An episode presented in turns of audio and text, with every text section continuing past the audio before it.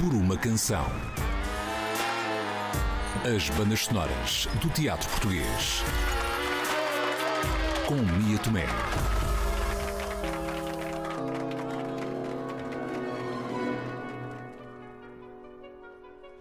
O Serjal, a última peça escrita por Chekhov, foi encenada pela primeira vez em 1904 por Stanislavski.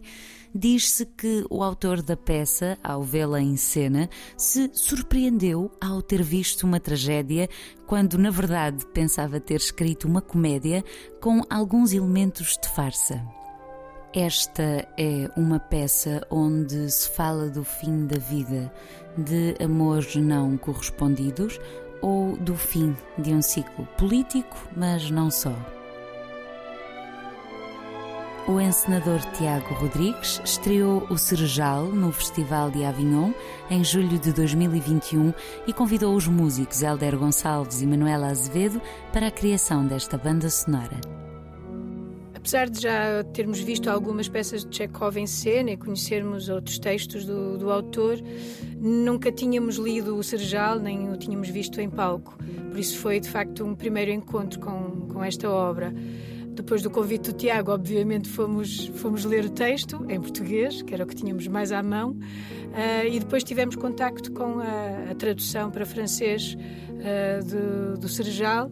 Claro que foi um desafio porque nem eu nem o Heller dominamos muito bem a língua, mas, mas pronto, deu para perceber como musicalmente também uh, as línguas funcionam de forma diferente.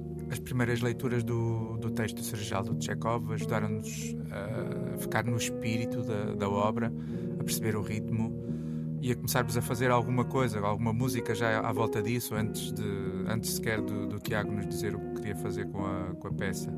Mas penso que tivemos uma leitura inicial logo muito agarrada à parte mais nostálgica e melancólica da peça que, que foi completamente atropelada depois pela, pelas ideias do, do Tiago, e ainda bem.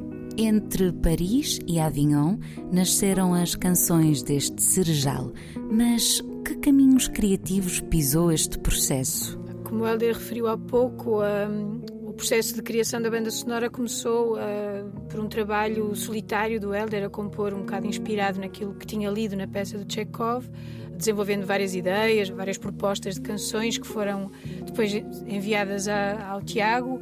Algumas agradaram mais, outras menos.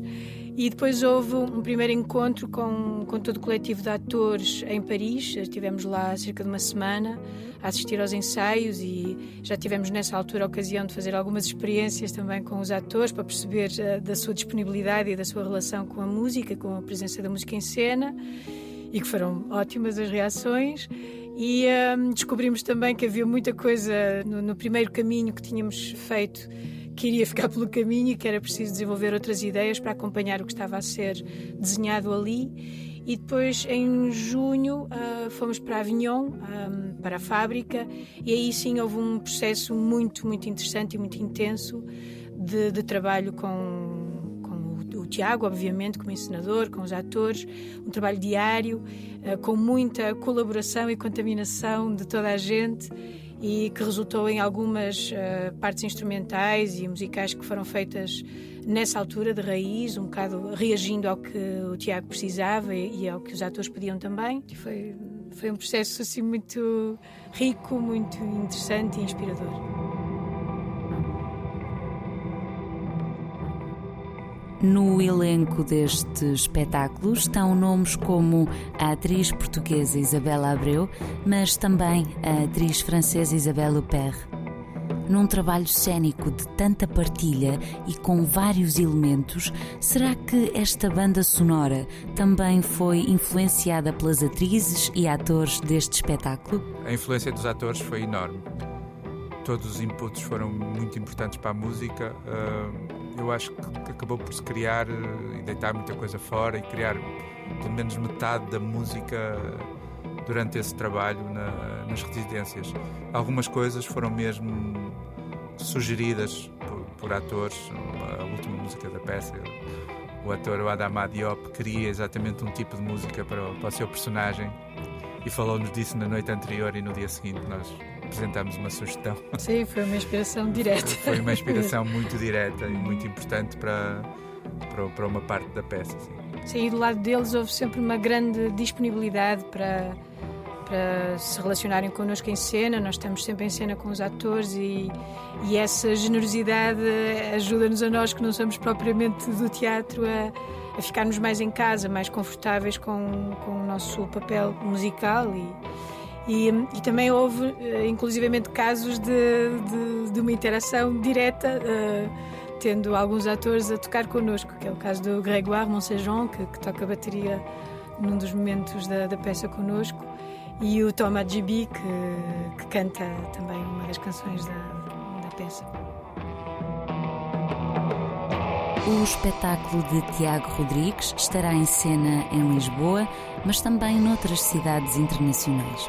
Quando se compõe música para um espetáculo que pisa tantos palcos, pensa-se também na questão das viagens. Então, que escolha detalhada foi esta relativamente aos instrumentos destas composições? Os instrumentos que usamos na peça acabaram por ser definidos bastante cedo até antes de, de, termos a certeza exatamente o que é que íamos tocar e como é que íamos fazer e onde é que iríamos estar na peça. Por questões práticas, eh, tivemos que adentar eh, à produção o tipo de coisas que íamos fazer. Então decidimos de alguma forma aproveitar eh, alguns recursos que, que tínhamos à mão, sendo só nós dois a tocar.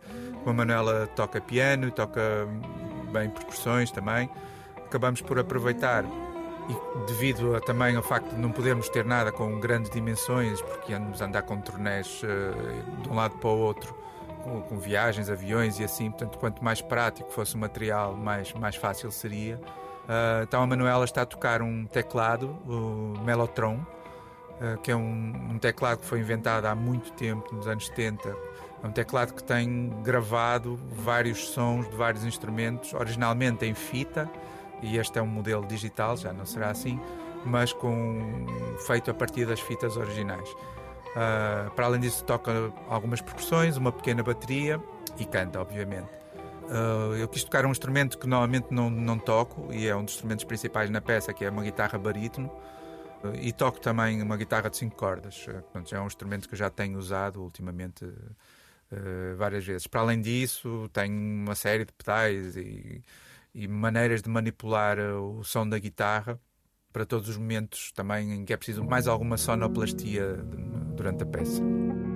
Com harmonias tão bonitas dentro desta banda sonora, é provável que Stanislavski tivesse ficado com pena de não ter sido ele a encenar este texto com as canções de Helder Gonçalves e Manuela Azevedo. De 9 a 19 de dezembro podem ver o Serjal, que estará em cena no Teatro Nacional Dona Maria II. Este foi o Por uma Canção. E para a semana há mais música do teatro português.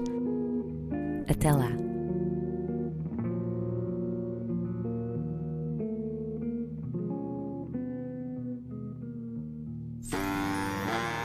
Por uma Canção. As bandas sonoras do teatro português. Com Mia Tomé.